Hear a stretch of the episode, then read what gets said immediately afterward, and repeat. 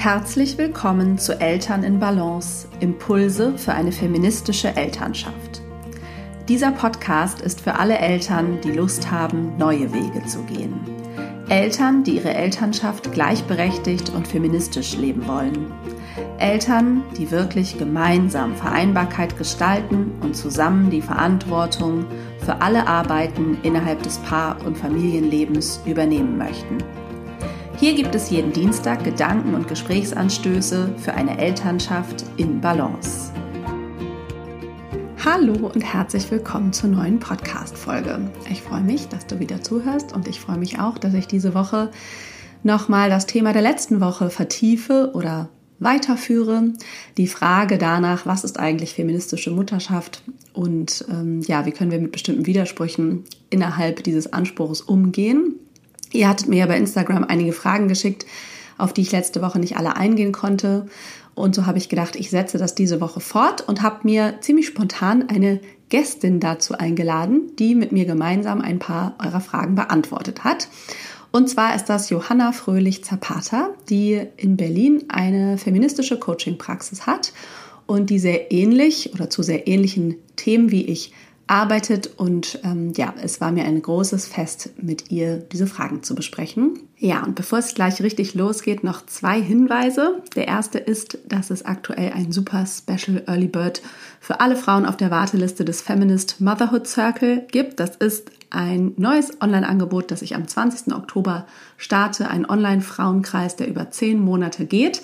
Wenn dich das Thema feministische Mutterschaft interessiert, schau dir das unbedingt an. Alle Links findest du in den Show und wenn du auf die Warteliste kommst, kannst du eben bis einschließlich 21. September diesen Super Special Early Bird buchen. Ansonsten ähm, gibt es ab dem 22. September auch endlich die richtige Landingpage auf meiner Website mit allen Infos und dann gibt es den regulären Early Bird äh, Tarif, der bis einschließlich 5. Oktober gilt. Und danach kannst du dich aber auch weiter dann zum Normalpreis bis 19. Oktober anmelden. Genau, ich freue mich auf alle Frauen, die dabei sein werden. Das wird eine sehr spannende Reise und ähm, ja, sei super gern dabei. Und das zweite ist, dass im November die hundertste Folge dieses Podcasts erscheint und ich das total gerne mit euch allen feiern möchte und diesen Space sozusagen der Folge mit meinen HörerInnen teilen möchte. Ich ähm, würde sehr gerne hier eure Erkenntnisse aus dem Podcast teilen. Dinge, die ihr hier gelernt habt oder ja, Dinge, an die ihr euch durch diesen Podcast immer wieder erinnert. Und genau, das schneide ich dann sozusagen zusammen zu einer Folge. Und ich würde mich super doll freuen, wenn du Lust hast, dich zu beteiligen. Dann schickst du mir einfach eine Audiodatei, die du ganz einfach mit deinem Handy aufnehmen kannst, zwischen einer und maximal drei Minuten lang ähm, an hallo.hannadrexler.de. Und wenn du dich beteiligst, kommst du in einen Lostopf und unter allen, die teilnehmen, verlose ich ein Coaching-Paket mit drei, dreimal 90 Minuten Coaching, drei Teilnahmen am Mama in Balance E-Mail-Kurs und drei Teilnahmen am Eltern als Team-Kurs. Genau, das heißt, du wirst auch belohnt, wenn du ähm, dabei bist. Und ich freue mich mega auf eure Erkenntnisse und Beiträge. Ich fand bisher, wenn ich sowas gemacht habe und hier äh, habe andere sprechen lassen oder eben Teilnehmerinnen aus Kursen oder ja, auch natürlich die InterviewpartnerInnen. Ich finde, das wird immer ein wunderbarer, bunter Blumenstrauß an Learnings und Erkenntnissen, von denen einfach alle profitieren. Ach so, und das Ganze schickst du dann bitte bis 1. November eben an mich. So, und nun viel Freude beim Gespräch mit Johanna Fröhlich-Zapata und euren Fragen. Ja, hallo und herzlich willkommen, liebe Johanna äh, in meinem Podcast. Ich freue mich, dass du sehr spontan dich bereit erklärt hast, ähm, dich mit mir zum Thema feministische Mutterschaft auszutauschen. Hallo Hanna. Schön, dass du da bist. Das ist eine Ehre. Und ja, ich wollte dich schon lange in diesen Podcast einladen und wir hätten bestimmt auch so, also dieses Thema ist ja sozusagen prädestiniert für den Austausch, unseren gemeinsamen Austausch. Und deswegen kam es natürlich auch darauf, als ich nämlich bei Instagram so die Möglichkeit gegeben habe, Fragen zu stellen zu diesem Thema. Und dann habe ich gedacht, oh, es wäre so wunderbar, wenn du mit mir diese Fragen beantworten würdest. Ähm, ja, vielleicht hast du Lust, dich nochmal vorzustellen. Gerne. Ich arbeite in Berlin, Ich bin hier in meiner Alltagsfeminismuspraxis, jetzt auch gerade, und ich biete ein feministisches Coaching an. Unter dem Motto ohne Trennung zur gleichberechtigten Partnerschaft. Auch hm, weil ich glaube, dass das äh, die größte Sorge ist, oh, wenn ich jetzt zur Feministin werde, na dann mhm. ähm, ist es vielleicht noch mehr Zündstoff, der hier zwischen uns als Paar, oft habe ich hier Paare, die in einer heteronormativ funktionierenden Beziehung stecken und das Gefühl haben, vor allem die Frauen das Gefühl haben, so habe ich mir das gar nicht vorgestellt und sich dann hier mit mir über ein ganzes Jahr diesen Fragen stellen. Auch dieser Frage, was ist eigentlich feministische Mutterschaft? Mhm. Wie kann ich meinen, also meine Idee von Mutterschaft dahingehend verändern? Ich habe Lust auf Gleichberechtigung. Ich habe das Prinzip verstanden, aber der Alltag kommt dazwischen. Ja, wir arbeiten sozusagen genau zu sehr ähnlichen Themen. Du hast darüber hinaus, hast du verschiedenste Projekte. Du hast auch eine Coaching-Ausbildung ja entwickelt. Du hast eine App äh, mitentwickelt, bei der es um Care-Arbeit geht, beziehungsweise den Wert der Care-Arbeit zu errechnen. Ich werde diese Dinge und wo man dich findet und so unbedingt äh, verlinken, weil ich glaube, da sind mehrere Dinge, die hier alle interessieren. Und ich glaube aber auch, vermutlich kommen wir auch auf manche dieser Themen im Laufe des Gesprächs. Und vielleicht fangen wir tatsächlich da an. Wir wissen beide, es gibt keine abschließende Definition dieser Frage, was ist eine feministische Mutterschaft oder wir, ich glaube, wir halten es auch gar nicht für nötig, die äh, in einen Satz zu gießen. Trotzdem ist es ja super spannend, sich das zu fragen. Und ähm, ich hatte dir eben im kurzen Vorgespräch schon gesagt, dass ähm, Kaya Otto hier mal die Definition geliefert hat. Eine feministische Mutterschaft ist eine, die die Bedürfnisse aller Familienmitglieder anerkennt und vor allen Dingen eben anerkennt, dass auch Mütter Bedürfnisse haben. Mhm. Und das bedeutet aber auch natürlich, dass auch die Mütter selbst anerkennen, dass diese Bedürfnisse wertvoll sind und Raum bekommen. Hast du so eine Definition oder gar keine Definition, aber du hast natürlich ganz viele Gedanken dazu, aber wo würdest du anfangen, ja, darüber zu sprechen? Was wäre dir da wichtig zu erwähnen? Mhm. Ich mag gern anknüpfen. Ich mag die Idee sehr. Weil ich glaube, dass die, wenn also zu Ende gedacht, ist das richtig, also ist das wirklich radikal. Ja, sehr radikal. Ja, stimmt. Ähm, zu überlegen, dieses eigene, wie in Fleisch und Blut gewonnene Patriarchat zu überspielen mit dieser Idee, dass ich wirklich und auch äh, also wirklich gleichwertig die eigenen Bedürfnisse nicht nur wahrnehmen lerne, das ist ja das Erste, sondern dann auch in diesem Gefüge zu kommunizieren lerne und umsetze, also wirklich dazu komme und das schaffe, ähm, die als gleichwertig anzuerkennen, anzunehmen und äh, und und zu befriedigen, hätte hätte doch Potenzial. Mhm.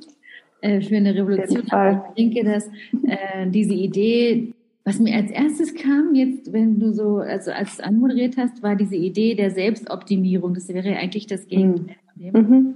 ähm, von dem, was ich unter feministisch verstehe, nämlich, dass es nur darum gehen soll, nur noch ein bisschen früher aufzustehen. Mhm. Und äh, dass, dass es eben wie so ein individualisiertes Problem ist von dem, was deine Hörerinnen wissen das alle schon. Wir brauchen jetzt hier keine Grundlagen erklären. Aber mhm. ich finde, dass diese Idee doch auch mir noch so vertraut ist, mhm. äh, dieser Selbstoptimierung. Das finde ich total schwierig ähm, mhm.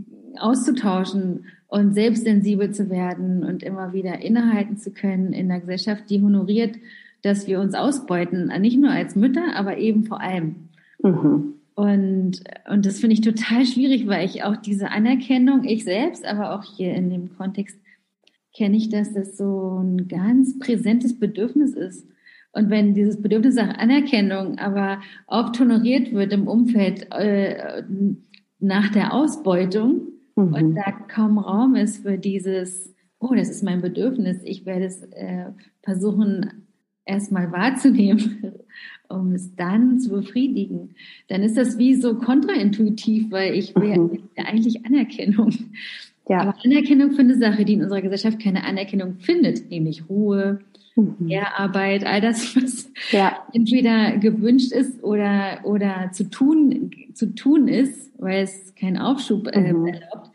Beides ist irgendwie so, ist wie so eine Pattsituation mhm. und dann, da, mh, mm, ah, ich finde aber auch ganz schön, dass es ich habe es ja Alltagsfeminismus genannt, weil es immer wieder von vorne anfängt. Jeder Tag birgt eine neue Chance, ja. äh, äh, da zur Feministin zu werden. Also auch als Prozess, als fehlerfreundlicher Prozess, mhm. als äh, Möglichkeit, immer wieder dieses Update versuchen, jeden Tag aufs Neue. ähm, ganz äh, irgendwie weich, weil ich mhm. habe den Eindruck, dass diese Idee von überhaupt, was wir beide machen, ist ja wirklich sehr ähnlich. Mhm. Ähm, Feminismus äh, ganz anders als wenn man so auf der Straße erzählt, was machst du? Ja, feministisches Coaching. Oh, ja, du siehst gar nicht so aus. Diese Idee von, was, ja. was, ist Feminismus eigentlich und wie ist das eigentlich falsch verstanden worden, so kollektiv? Ja, ja. Äh, und und äh, da irgendwie ein neues ich glaube, das ist politisch nicht korrekt, aber ich will sowas sagen, wie dem wie so einen neuen Anstrich verpassen, mhm. aufbaut auf ganz viele Ideen und wir stehen auf Schultern von Riesinnen und so, mhm. das will ich nicht erkennen. Und trotzdem wie dem so einen neuen Geist einhauchen. Ja. ja. Äh, um dann etwas weicher, etwas niedrigschwelliger, fehlerfreundlich ähm, anzuerkennen, scheiße, auch ich bin betroffen. Vielleicht ist ja. das auch mystische Modell ja. zu sehen ich kann da in eine Authentizität gehen mit diesen Widersprüchen, um die dann aushalten zu lernen. Und mhm. Äh, diese Widersprüche, die, die zu einem gut gemachten Implantat geworden sind, die natürlich gesellschaftlich konstruiert, aber doch irgendwie zum eigenen geworden sind. Deswegen braucht sie auch Coaching. Deswegen braucht sie auch feministische Therapie. Nicht, weil, weil wir uns so gern unseren Gefühlen stellen, sondern weil es gar nicht anders geht, ja. äh, dieses Patriarchat zu verlernen. Also, mhm ich finde es so wunderbar, mit dir auch zu sprechen, weil wir so ganz ähnliche Sachen machen und das ähm, am eigenen Leben vielleicht auch mhm. wieder feststellen. So geht es mir auf jeden Fall. Auf jeden Fall. Und das finde ich irgendwie auch feministisch das zu sehen. Wir können darüber sprechen, obwohl wir äh, auch so wirklich in der Öffentlichkeit darüber sprechen, dass es, dass es Feminismus braucht, um trotzdem anzuerkennen im Austausch, ja, scheiße, es ist ein Prozess und ich stecke mhm. da mittendrin. Mhm. Ja. Ich glaube, ja, und das hat doch aber auch damit zu tun, dass wir ja schließlich in dieser Welt, patriarchal geprägten Welt, mit dem patriarchal geprägten Mutterbild leben. Also wir sind eben Teil des Systems, wir sind ja nicht außerhalb des Systems. Und deswegen kann es ja eigentlich auch nur aus uns heraus, also in dieser Haltung, würde ich sagen, mhm. funktionieren, in Anführungsstrichen. Also, oder das kann eigentlich, oder ich vermute, das kann der einzig befriedigende Ansatz sein, auch was du sagst mit dieser Fehlertoleranz und Großzügigkeit mit mir selbst und überhaupt in der ersten Auseinandersetzung bei mir selbst sozusagen dieses innere Patriarchat, mhm. mich damit auseinanderzusetzen mit dem Leistungsdruck und so weiter, mhm. weil ja, wir nun mal in dieser Welt leben und ich, was ich so ein bisschen mitgekriegt habe aus den Fragen ist, dass dann schnell so ein Frust entsteht oder wieder mal das Gefühl, etwas falsch zu machen, gescheitert zu sein, ja auch, das kommt ja auch aus diesem Leistungsdruck. Wenn ich es nicht im Außen, wenn ich nicht gleich da Veränderungen sehe und wenn ich nicht direkt eine komplett gleichberechtigte ähm, Elternschaft lebe, dann bin ich da sozusagen gescheitert, vermeintlich. Genau. Und da würde ich sagen, nee, nee, nee, genau, dass eigentlich das in diesem, das erstmal diese wohlwollende Haltung dir selbst gegenüber, dass du ja überhaupt versuchst, also du als Hörerin oder wir alle, ähm, überhaupt versuchen, eine neue Position einzunehmen, sozusagen, die einen liebevolleren Blick auf das Leben hat und dich selbst oder auf, auf das Sein, ja, den Wert aller Lebewesen sozusagen überhaupt erstmal anerkennt, unabhängig von eben ihrer Leistung, würde ich jetzt mal zum Beispiel auch als eine verkürzte Definition von Feminismus nehmen. Also anzuerkennen, dass das Leben an sich wertvoll ist, das ist schon total crazy, das zu tun, sozusagen in dieser, in diesen Strukturen. Und das ist ja auch total schwer, weil das Umfeld nun mal anders ist. Stimmt auch so, wie, wie, was bedeutet eigentlich gute Mutter sein und so. Das, das steckt ja ganz viel Werturteil drin. Mhm. Und dem geht der Schritt ja voraus, zu sehen, okay, krass, ich bin betroffen und das wie auch öffentlich zu machen. Ich mache ja mit mhm. dem RBB diesen Podcast. Ja. Und ich finde das eigentlich am besten daran. Also, mhm. ähm, der heißt die Alltagsfeministinnen, also es ist auch Teil dieser Idee von Alltagsfeminismus zu sagen, okay, wir haben alle diesen, diesen Struggle und wir werden jetzt darüber sprechen. Also das Private ist wirklich mhm. politisch und wir sprechen jetzt über das Private. Ja. wir, die wir auch so feministisch sind. Weil auch mhm. unsere Followerinnen sind die Mehrzahl Akademikerinnen vollkommen bewusst, ähm, dass, äh, dass, dass wir ein gesellschaftliches Problem haben und so weiter. Und dann da zu sagen, okay, krass, innezuhalten, ich bin betroffen. Sowas wie, ich habe auch äh, ich habe auch äh, diesen Handlungsimpuls. Ich nehme das immer her mit dem, mit dem Handlungsimpuls, das Taschentuch zu zücken, wenn das Kind niest. Mhm. Ich auch. Ja. Dass das vielleicht schon was Neues ist, glaube ich manchmal, weil wir, mhm. wie wir so feministisch sind, ähm, dann doch, wenn wir dann in unseren Familienstrukturen irgendwie den Alltag bewältigen müssen und auch auf Pilot fahren, eben genau auch auf alt Erlerntes zurückgreifen müssen, wenn es stressig wird und so. Mhm. Und dann auch das Taschentuch zucken, verdammt nochmal. Ja. So, das finde ich, äh, das finde ich, das finde ich ganz schön. Ja, und wie tief diese Strukturen, also genau, das auch immer wieder zu sagen, ne, dass das einfach mm, super tief in uns allen ist. Mhm. Und deswegen ist es auch, genau, eine tägliche, alltägliche Aufgabe, sich damit auseinanderzusetzen. Ich kann ja mal eine der ja. Fragen stellen, die kamen. Die Frage, die gestellt wurde, eine Frage, ich habe viele Fragen bekommen, ist, wie kann ich mit dem inneren Konflikt umgehen, dass ich einerseits von der Leistungsgesellschaft geprägt bin ja. und selbst finanziell unabhängig sein möchte, was ich auch als feministisch erlebe, und gleichzeitig mehr Raum geben möchte für Zeit mit meinem Kind und für mich in der Mutterschaft anzukommen. Kind ist zehn Monate alt. Das ist jetzt so ein ganz konkretes Beispiel fast schon. Also dieses, genau. Und das haben wir ja eigentlich gerade, oder da bist du eigentlich schon ein bisschen auf Eingang, finde ich, ne? Also, dass das, das ist ja dieser Widerspruch zwischen dem Äußeren und dem Inneren. Und sozusagen will ich dem äußeren Bild natürlich mit gerecht werden, aber ich erlebe einen inneren Widerspruch. Und es ist doch eine Krux, weil eigentlich da in dieser Frage auch dieses, es gibt da keine Wahlfreiheit. Also es, ist, gibt keine politischen Rahmenbedingungen, die uns erlauben, auch zu entscheiden, aus so einer Fülle heraus, ich weiß gar nicht, das klingt mhm. tierisch, aber da aus dieser Fülle sage ich es jetzt trotzdem mal heraus zu entscheiden, ich möchte äh, dieses Kind kennenlernen und jetzt äh, mit dem Kind viel mehr Zeit verbringen und deshalb nicht zwangsläufig in eine finanzielle Abhängigkeit rutschen müssen, zum Beispiel. Mhm. Äh, oder ich möchte eben, weil ich äh, mich kenne, in dieser Elternzeit oder in dieser Zeit, in der ich mich Hauptbezugsperson fühle, zu bestimmten Tageszeiten trotzdem arbeiten zwischendurch. Mhm. Da einen eigenen Weg zu finden, das ist ja gar nicht so vorgesehen, dass wir uns fragen in der Schwangerschaft, es gibt eben keinen Elternschaftsvorbereitung. Lass uns sowas mal zusammen konzipieren. Ja. Geburtsvorbereitungskurs, aber für Eltern. Ja. Werdende Eltern, weil ich glaube, das wäre es, äh, so Räume zu schaffen, in denen, ähm, aber es gibt eben politisch keine Rahmenbedingungen, die das äh, so mhm. vorsehen. Aber sich zu fragen als Paar auch, wie wollen wir das eigentlich machen? Mhm. Das eigentlich machen? Ähm, und dann immer wieder auch umentscheiden zu können, wenn das Kind da ist und sich vielleicht wirklich mhm. einiges verändert in der Wahrnehmung und in diesen Bedürfnislagen und so. Und dann steht uns noch, die wir vielleicht einige entscheiden wollen würden, mehr Zeit mit dem Kind zu verbringen, dieses Ideal feministischer Mutterschaft schon wieder mhm. im Weg, äh, weil dann bin ich ja, das dürfte nicht so sein. Nee, das finde ich auch nochmal wichtig zu sagen, dass also diese absolute Unabhängigkeit, also das ist für mich jetzt nicht per se feministisch. Also natürlich ist es mir, fände ich es wichtig, dass die Ressourcen, auch die finanziellen Ressourcen der Welt gleich verteilt werden oder gerecht verteilt werden. Aber ich glaube, wenn man, also weil ja die Strukturen nicht so sind, wie du sagst, ist es auch, wie sagt man, also es ist auf der, das auf der individuellen Ebene bis zum Ende so durchzuziehen, sag ich mal, nur aus Prinzip. Da vernachlässigt man ja dann womöglich eben die eigenen Bedürfnisse. Genau. Und es die wäre, sind ja, immer auch sehr wichtig. Verrückte, ne? Das wäre ja wieder das, die Eingangsfrage. Was ist feministische Mutterschaft? Die eigenen Bedürfnisse befriedigt zu wissen. Ist doch verrückt. Mhm. Es ist so eine, eine, Art Anerkennung gegenseitiger Abhängigkeiten, aber auf menschlicher Ebene. Und, ja. auch, und das ist Care-Arbeit. Das ist eigentlich eine Anerkennung und Wertschätzung von Care-Arbeit. Also eine, eine, eine Interdependenz zwischen den Lebewesen oder zwischen ja. Familien, äh, zwischen den Familienmitgliedern.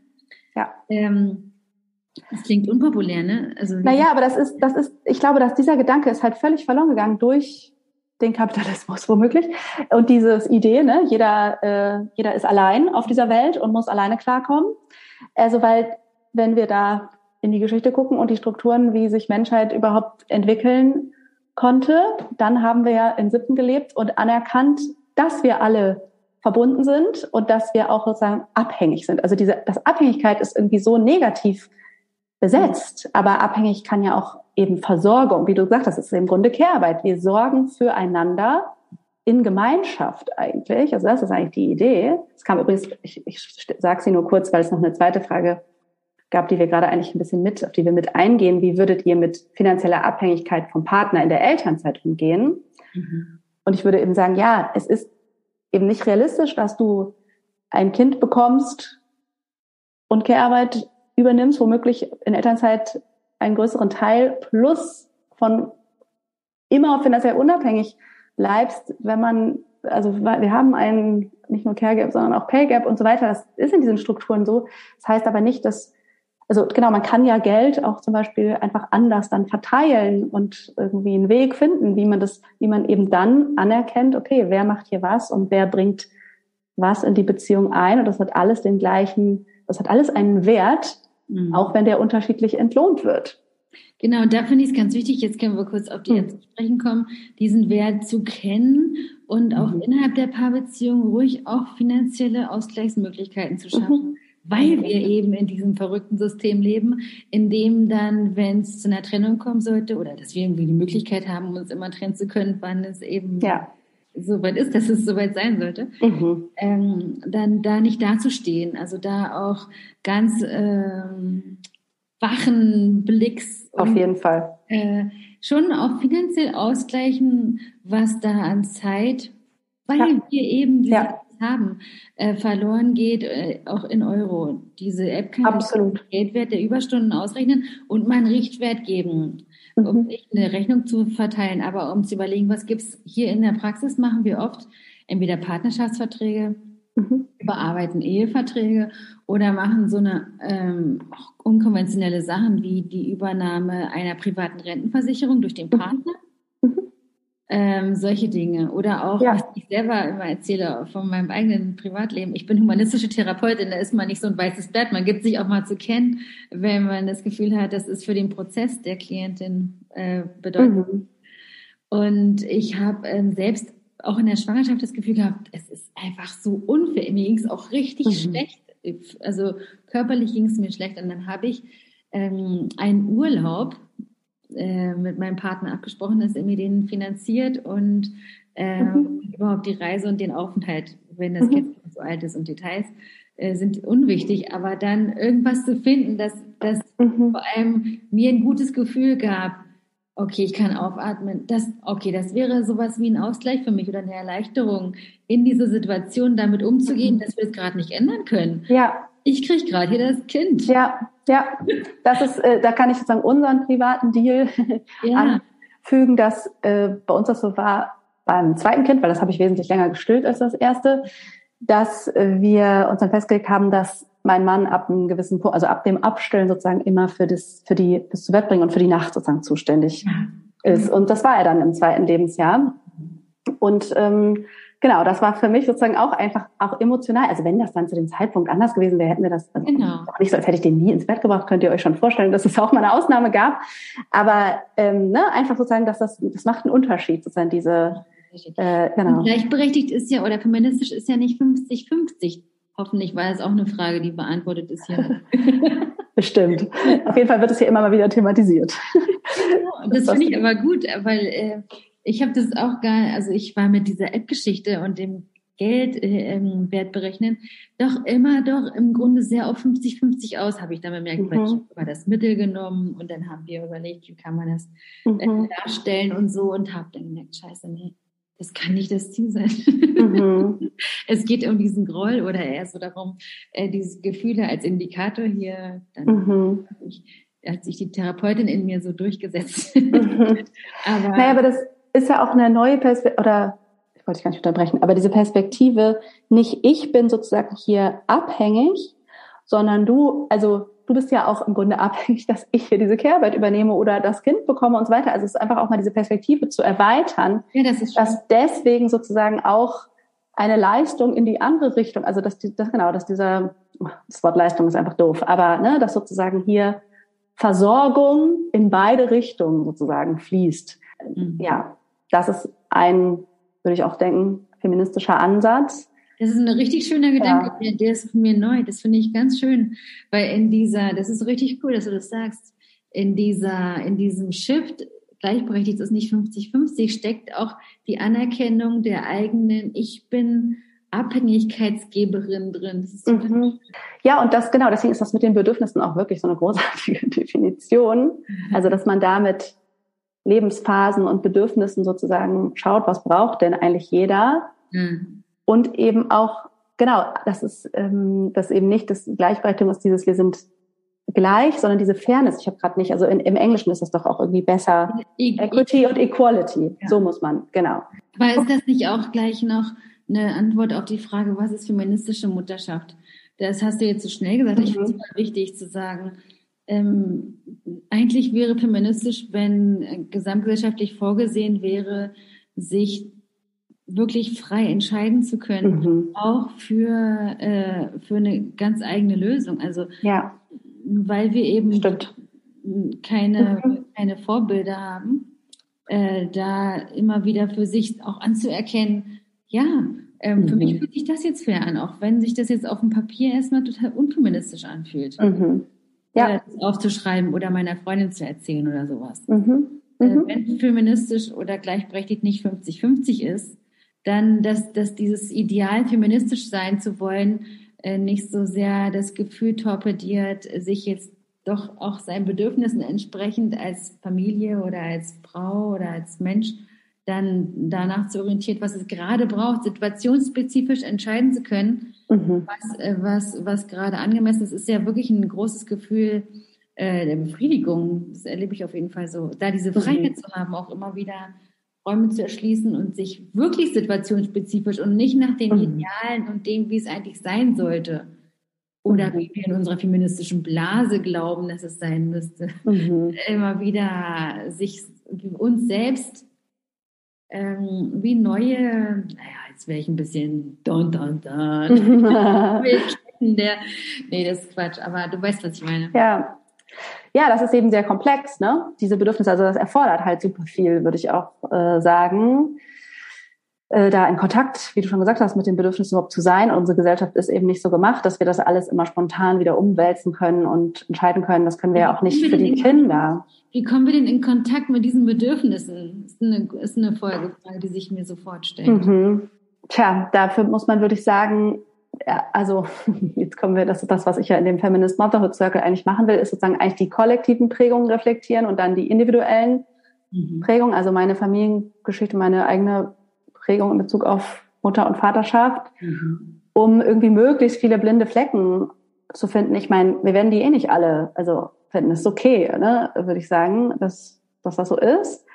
Aber um da möglichst viel von diesem inneren Patriarchat, so in Anführungsstrichen, zu dekonstruieren, würde ich es mal so pauschal philosophisch nennen, um möglichst in eine Wahlfreiheit sozusagen auf dieser individuellen Ebene erstmal zu kommen, ne, um erstmal zu überlegen, was wäre denn für mich gut? Wie würde ich es denn, mhm. wenn jetzt die Rahmenbedingungen, wenn ich frei wählen könnte, wie würde ich es denn dann, wie würde es sich stimmig anfühlen? Mhm. Und das muss man natürlich mit in jeder Lebensphase mit jedem Kind wahrscheinlich immer wieder neu besprechen auch und ja, nicht jeder hat vielleicht Erwerbsarbeit, die das immer so flexibel bei beiden ermöglicht oder so, ne, das wieder umzustellen. Aber ja, dafür bräuchten wir eben auch politische Rahmenbedingungen vielleicht, ne, dass das möglich wäre. Also natürlich müssten wir auch viel mehr Bildung, also wir müssten viel mehr Kindern beibringen, wie sie eigentlich, wie man eigentlich in Kontakt mit Gefühlen und Bedürfnissen mhm. kommt. Ne? Wir sind halt super kognitiv ja sozusagen unterwegs in unserem Bildungssystem und es geht irgendwie immer um Verstand sozusagen und irgendwelche Wissensgeschichten und ich glaube, dass man also diesen Kontakt zum eigenen Körper und Körpersignalen und wie kann ich überhaupt wahrnehmen, ne, was der mir vielleicht sagt und so. Ich glaube, das ist wahrscheinlich, werden wir das nicht in einer Generation mhm. bewegen können ich glaube, man kann nur anfangen, sich da auf den Weg zu machen, weil natürlich ist es schwer ja, zu trennen, ne? was will ich und was will die Welt sozusagen und dass ich das vielleicht auch verwechsel, was mhm. die Welt will oder meine Schwiegermutter. Du sagst, das ist die große Herausforderung zu wissen, was ist dann eigentlich mein Bedürfnis? was ist das Implantat und was ist mein Bedürfnis. Mhm. Und in der Anerkennung dieses intuitiven, irgendwie auch weiblichen, weil dann diese Verstandsidee und Ratio auf der einen Seite. Mhm.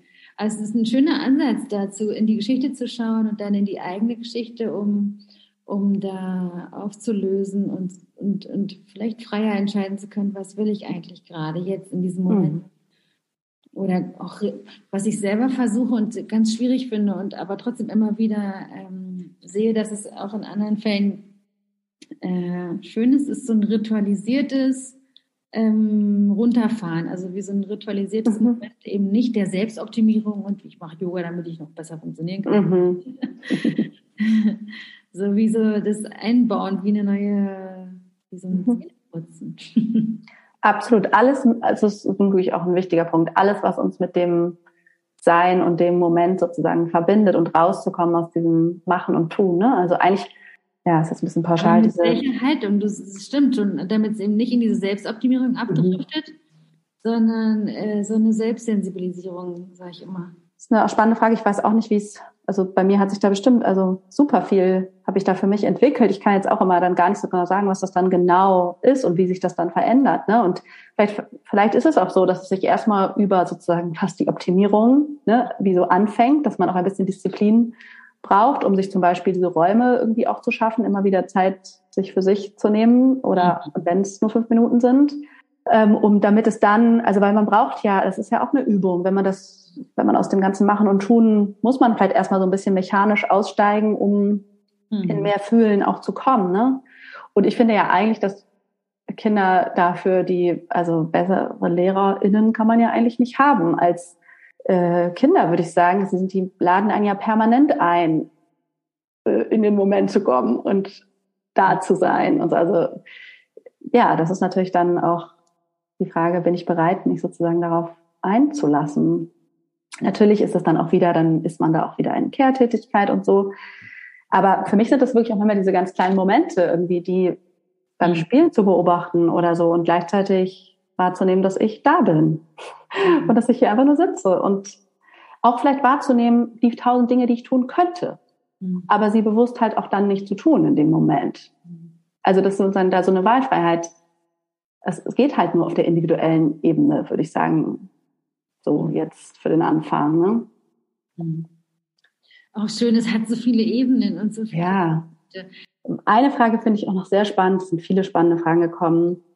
Was bedeutet es für eine feministische Mutterschaft, wenn man die Privilegien, die eine gleichberechtigte Elternschaft braucht, also zum Beispiel ein Partner, der mitzieht oder auch mitziehen kann überhaupt, wenn die nicht vorhanden sind? Also ja, wenn man da eben, also und das finde ich wirklich ist auch spannend, weil ich würde auch sagen, eine feministische Mutterschaft braucht unbedingt Solidarität und braucht unbedingt, mhm. soll ich sagen, Gleichgesinnte ne, oder sozusagen MitstreiterInnen, Unterstützung. Also isoliert, das ist auch nochmal ganz wichtig, glaube ich, zu sagen, dass dieses Einzelkämpfer-Ding, das würde diesem Ansatz irgendwie komplett widersprechen. Mhm. Ja, das ist, das ist so. Da gehe ich mit und ich finde die Frage auch sehr gut. Ich denke, dass es so schmerzhaft sein kann, festzustellen, vielleicht auch wirklich über Social Media, wie das sich anfühlen kann, was es braucht und festzustellen und immer wieder aufs Neue. Ich habe hier niemanden, der mich darin unterstützt oder darin mhm. sieht, ein Bedürfnis, dass ich mir dabei bin, hier zu erobern. Mhm. Mm. Ich bin eigentlich ganz froh über diese Räume, auch die du schaffst, auch auf Instagram so zu bemerken, okay, ich bin nicht alleine. Die Dinge bekommen auch einen Begriff über diese Mental Load Bewegung, Patricia Kamerata und andere Frauen, die darüber schreiben und Worte finden und zumindest dieses Gefühl verstanden zu werden, wenn auch übers Netz und über, über so eine Art Kollektivität, die dabei ist, sich zu formieren, ähm, so eine, so eine doch neue Angebundenheit, ein anderes Gefühl von Gemeinschaft, wenn auch nicht unmittelbar, um dann hoffentlich äh, sich auch im, im, im Leben solche Räume zu suchen zu wissen, dass es sie gibt, ist ja, ist ja wirklich auch dankbar. Aber ich bin eben, ich versuche jetzt immer auch, ich bin eine sehr, soll ich sagen, Optimistin ist nicht das richtige Wort. Mm, es kann, glaube ich, richtig, richtig blöd sein. Mhm. Also vielleicht auch, wenn es nicht, ich wohne hier in Berlin in so einer Blase. Ja, das ist bei mir auch so, genau. Das stimmt schon. Das ist, ein großer Schmerz auch, ne, sozusagen da allein zu sein oder das Gefühl zu haben, es könnte ja schon ganz anders sein, aber es ist nicht so oder ich kann es eben nicht alleine machen. Mhm. Und ich glaube auch, es braucht dann vor allen Dingen, da ist auch wieder das Selbstmitgefühl oder ne, diesen Selbst, die Selbstanerkennung, sich selbst sozusagen den Raum mhm. halten dafür. Und ich glaube, dass, ja. Entschuldige bitte. Nee, ich habe nämlich nur gerade gefragt, wo, ob man, also das ist dann zu gucken, ja genau, was sind andere Verbündete, vielleicht Frauen des Austausches, mhm. ne? was sind Kraftquellen mhm. für die Mutterschaft und vielleicht auch sich auch auf, also diesen Handlungsspielraum dann wieder zurückzubesinnen, wenn der jetzt zum Beispiel nicht in einer gleichberechtigten Partnerschaft oder, oder Elternschaft, das heißt ja noch nicht mal, das Partnerschaft ist ja vielleicht gleichberechtigt, aber sozusagen irgendwie auf der Elternschaft, in der Elternebene wird die Arbeit vielleicht nicht das vermute ich jetzt hier bei der Frage, vielleicht nicht ähm, so richtig fair verteilt, mhm. zu schauen, welche anderen Bereiche, also muss es denn dieser Bereich sein? Dann, also das bedeutet ja am Ende dann anzuerkennen zu fahren, wie kann ich dann damit umgehen, dass das da nicht so ist. Aber vielleicht sind es eben andere Bereiche, wo ich diesen feministischen Anspruch eben mir selbst gegenüber, weiß ich nicht, in der Haltung meinen Kindern gegenüber, wo auch immer, also leben kann. Mhm. Aber vermutlich braucht es doch einfach Zeit, immer wieder diesen Schmerz. Also das ist ja so mit Schmerz, ne? mit innerem Schmerz, also der und Gefühlen, die müssen und wollen ja wahrgenommen und gefühlt werden. Es ist, glaube ich, auch was total Gutes, das wahrzunehmen, weil es sich sonst irgendwie anders zeigen würde. Mm, und dann vielleicht, was ich auch gerade noch so dachte, außerdem, was du gerade schon gesagt hast, war sehr gut. Sowas wie, ich habe die Entscheidung von damals auch auf Basis meines Bewusstseins von damals getroffen. Mhm. Also Jetzt ist es ein anderes und vielleicht entwickeln sich dann auch die Dinge, so wie es damals war, mhm. äh, jetzt angesichts meines neuen Bewusstseins anders. Mhm. Um nicht äh, auch noch dieses, also wieder in so ein Selbstbildgefühl zu kommen, hoffentlich darüber, wie das denn geworden ist. Mhm. Weil ich glaube, mit vielleicht sogar mehreren Kindern ist oft dann dieses, ich komme hier gar nicht mehr raus, ich bin so gefangen, mhm. was so präsent. Mhm. Und in dieser neuen Situation, die vielleicht sehr schmerzhaft sein kann, werden wieder neue Entscheidungen getroffen. Also sowas wie, ich werde vielleicht in anderthalb oder drei oder vier Jahren hm, auch nochmal ganz anders auf die Situation schauen. Aber mit dem, was ich bis jetzt weiß, kann ich immer wieder auch in Kleinigkeiten entscheiden, ähm, dass es in meiner Macht ist, so wie das damals eben auch war. Mhm so wie so eine mhm. Agency zurückzugewinnen, darüber ohne Schuldgefühle zu entwickeln, weil ich glaube, das kann auch so lähmen. Vielleicht abschließend, um sozusagen in diese, weil ich, ich weiß nicht, ob das ist natürlich immer wieder eine große Frage, aber eine Frage ist noch, wie kann ich in die Verantwortung gehen für eine feministische Mutterschaft, obwohl das System sozusagen schuld ist oder ne, mhm. das System dem so widerspricht. Mhm. Ähm, vielleicht ne, eher so als Idee, genau, vielleicht auch bisschen dieses, was motiviert mich eigentlich oder wie kann ich meine Verantwortung eigentlich erkennen und ergreifen oder so. Ne? Ich, also ich kann auch schon nachvollziehen, dass es auch, dass man auch vielleicht wieder immer wieder denkt, oh, wieso, für was sozusagen, ne? Sozusagen, das System ist irgendwie so viel größer. Mm, ich glaube, es ist die Anerkennung, dass wir innerhalb dieses Systems Handlungsspielräume ausmachen können, im besten Fall und uns auf die Suche begeben, gerade wenn es so Situationen sind, die erstmal aussichtslos scheinen, ähm, um da Räume zu finden, in denen eben doch wieder eine Selbstbestimmung möglich werden kann. Mhm. Dinge zu, zu beharren oder auf, äh, auf Dinge, die jetzt im Internet oder in diesen Plattformen zu sehen sind, auch immer wieder sich zu beziehen, um das ins eigene Leben äh, einzuladen. Mhm. Also innerhalb dieser Rahmenbedingungen Umstände schaffen und in die Selbstverantwortung zu kommen. Weil es ist ja auch ein Prozess, da diese Verantwortung äh, und ganz bewusst aus einer Opferrolle auszusteigen, oft. Mhm. Nicht mhm. immer, aber mhm. schon. Ja. Und weißt du, die Motivation, das finde ich auch nochmal, ist dieses, am Ende tust du es, also vielleicht gar nicht für die anderen, sondern eben für dich. Also, weil ich glaube, ne, Menschen, also klar, dieser, dieser verbindende und solidarische Gedanke ist super wichtig, finde ich. Und auch das, ne, dieses Private ist politisch und ich habe da eine Macht, auch was zu bewegen sozusagen. Und alle, allein, ja, dass man dafür halten wir wahrscheinlich auch tausend Beispiele, in dem, wie man das Leben lebt und andere sehen es, hat das eine Wirkung. Äh, und unsere Kinder sowieso. Aber erstmal sozusagen die Frage, was tut es denn Gutes eigentlich für dich? Ne? Wenn zum Beispiel, wenn du mit dir feministisch umgehst, Mhm. würde ich sagen, ist das einfach sehr viel schöner, als wenn sozusagen das innere, diese innere Strenge mhm. und eben dieses innere Patriarchat, ich finde es eigentlich auch ein ganz schön, schöner Begriff, ähm, so zuschlägt. Das mhm. ist halt auch einfach, also das könnte vielleicht auch eine Motivation, sag ich mal, sein, oder in diese Verantwortung vielleicht zu gehen, weil es ist ja am Ende einfach, ja, man profitiert halt selbst davon. Ja, Mitgestaltung ist unser mhm. Leben und das ist irgendwie, ja, unsere Verantwortung. Mhm. Ja. Ach ja, ja. Also wir könnten noch sehr viele Fragen stellen. Mit oder Unbedingt. Ja, ich danke dir für deine Gedanken und deine Zeit und deine Spontanität. Manchmal ist ja das am allerbesten auch. Ich wünsche dir eine wunderbare Zeit, bis wir uns das nächste Mal sprechen. Ich freue mich auf den ja. Austausch und genau werde diversen Quellen, wo man äh, dich äh, und deine Arbeit findet, hier verlinken. Ja, toll. Ich danke, danke dir. gerade. Ich mag das sehr gerne, dass wir, wir arbeiten ja fast dasselbe, mhm. dass wir uns so austauschen und da nicht mit gespitzten Augen gucken, was die andere macht.